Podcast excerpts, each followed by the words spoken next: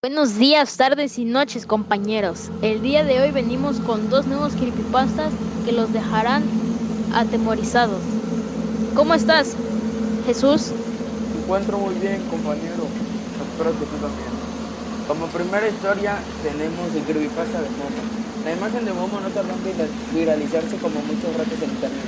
Muchos empezaron a usarla sin saber sobre ella.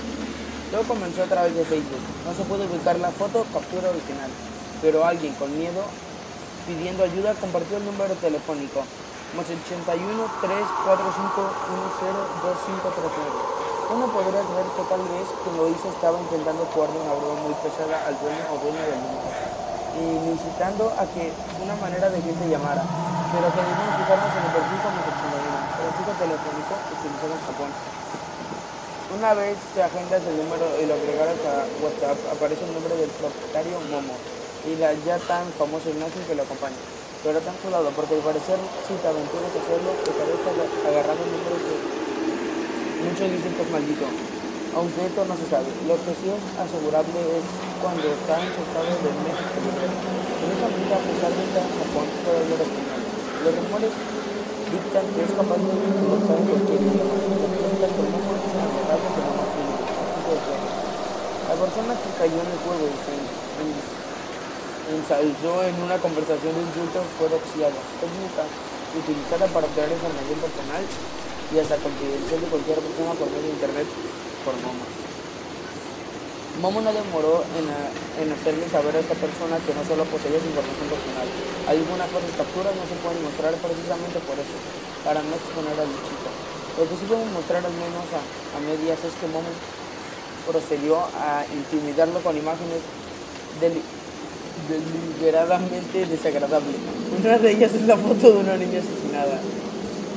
La imagen de la misma no puede ser tan seguida en el internet superficial. Esto quiere decir que Momo no se bajó una imagen trans transgresora de cualquier lado para asustarnos.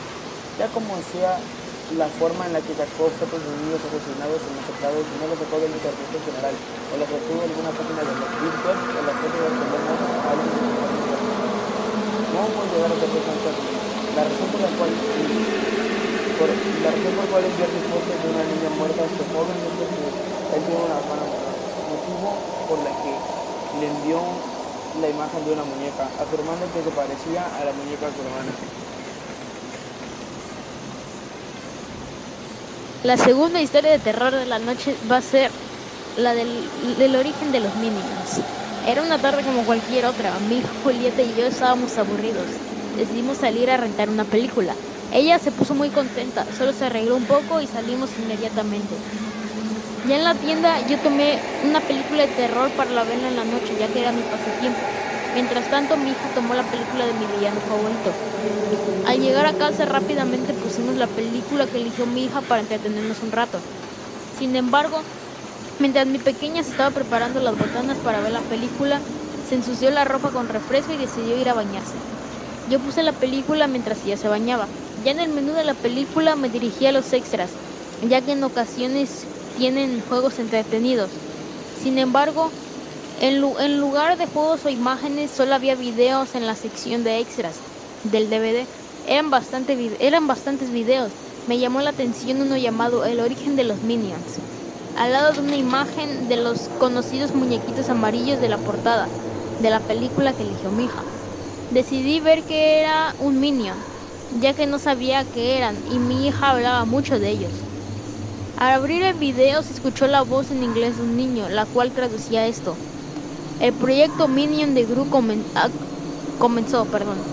Yo soy el experimento 02 y creé, y creé este video para darle a conocer al mundo quiénes son y cómo nacieron los Minions. Gru es nuestro creador y yo tenía un hermano mayor. Él fue el experimento 01. Él y yo vivíamos en un orfanato de Estados Unidos en el estado de Virginia. Él tenía 12 y yo 11 años de edad. Nunca conocimos a nuestros padres, ya que en el orfanato nos contaron que nos encontraron en la calle.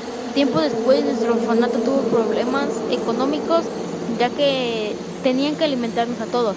Así que nuestro creador llegó y un día compró varios niños, entre ellos a mi hermano y a mí.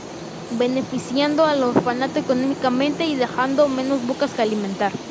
Mi hermano y yo estábamos muy felices, conoceríamos más gente y por fin saldríamos afuera. Su casa era diferente, muy fría y oscura. Nuestro creador y nuestro padre dejó de ser amable con nosotros. A los niños que se portaban mal los castigaba congelando, congelándonos, congelándolos, perdón, con una extraña arma de la cual salía un rayo que siempre guardaba en su bolsa. Después nos hizo bajar a una especie de laboratorio en el que tenía animales domésticos muertos. Nos contó que estaba intentando crear a la mascota perfecta y por eso los animales. También dijo que nosotros podríamos ser esa mascota, pero antes tendríamos que pasar una serie de pruebas. Después de eso nos mandó a unos cuartos que eran vigilados por una mujer para que, para que nadie intentara escapar. En la noche había un televisor con canales para niños. A todos nos ponían unos lentes. Más tarde decidí dormirme. Poco después mi hermano, muy asustado, me despertó porque encontré unas hojas en las que estaba planeando todo lo que harían con nosotros, como si fuéramos sus ratas de laboratorio. Yo cambié a mi hermano ya que estaba muy histérico. Lo convencí de dormir un poco. Al día siguiente nuestro padre preguntó, ¿quién, ¿quién quería ser el primero en las pruebas? Yo me ofrecí como voluntario, pero mi hermano asustado no me dejó y me dijo que él tomaría ese riesgo antes que nadie. Así que nuestro creador lo llevó al otro cuarto. Al día siguiente regresó totalmente diferente, sin cabello, en estado de shock con la boca más grande de lo normal. Su piel era de color rojizo, lo único que nuestro creador dijo que tal vez el siguiente intento funcionaría. Yo le pregunté a mi hermano qué había hecho con él. Sin embargo, mi hermano murió en mis brazos. Nuestro creador dijo que él era malo y por eso había muerto. Solo los niños buenos resistirían. La noche siguiente nuestro creador me despertó y me dijo que no hiciera ruido. Yo, muy asustado aún por lo de mi hermano, me dijo que me tomaría unas extrañas píldoras de color amarillo. Después de eso me puso cuatro inyecciones distintas y se me nubló la vista. Aún podía ver algo y no sentía nada en mi cuerpo. Nuestro creador me había cortado ambas piernas y brazos. Mi cuerpo comenzó a calentarse demasiado y comenzó a, a tornarse de color amarillo. Solo podía ver qué hacía conmigo. Después me puso en un contenedor de vidrio enorme donde solo cabía mi cuerpo, ya que mi torso comenzaba a expandirse por las inyecciones y tomó la forma del contenedor. Las mutaciones seguían cambiando mi cuerpo. Donde estaban mis brazos y mis piernas salieron otras, pero estas de un tamaño más pequeño. Solo esperaba que las mutaciones no, no sufrieran mal y rezaba todos los días por ello. Poco después, Gru, nuestro creador, llamó a los pocos niños que quedaban con vida, saltando de felicidad diciendo que por fin había logrado y había conseguido la mascota esclavo perfecta. A los niños del, del experimento o se les caía un ojo o se les caía todo el cabello. Nos vistió con ropa, zapatos y a todos nos puso lentes. Todos éramos muy parecidos. Lo único que nadie, lo único que nos mantiene con vida es provocarnos risas para no sentir ese dolor que nos quema por dentro. Aunque nuestro creador olvidó aplicarme esa, quinta inyección, la cual hace borrarme todo el cerebro y dejarme, y dejarme el mismo seco. Cuando a mis demás compañeros, los cuales no recuerdan nada, sin embargo.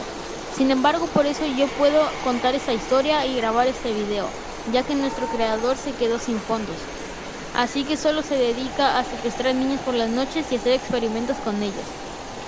Yo fijo no hablar bien para que Gru no me detecte entre los demás niños.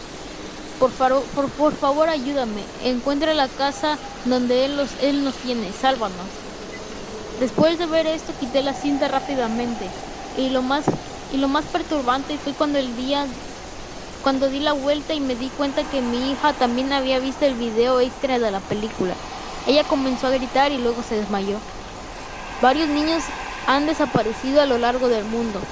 Dicen que lo último que ven es un carro plateado metálico acercarse antes de desaparecer.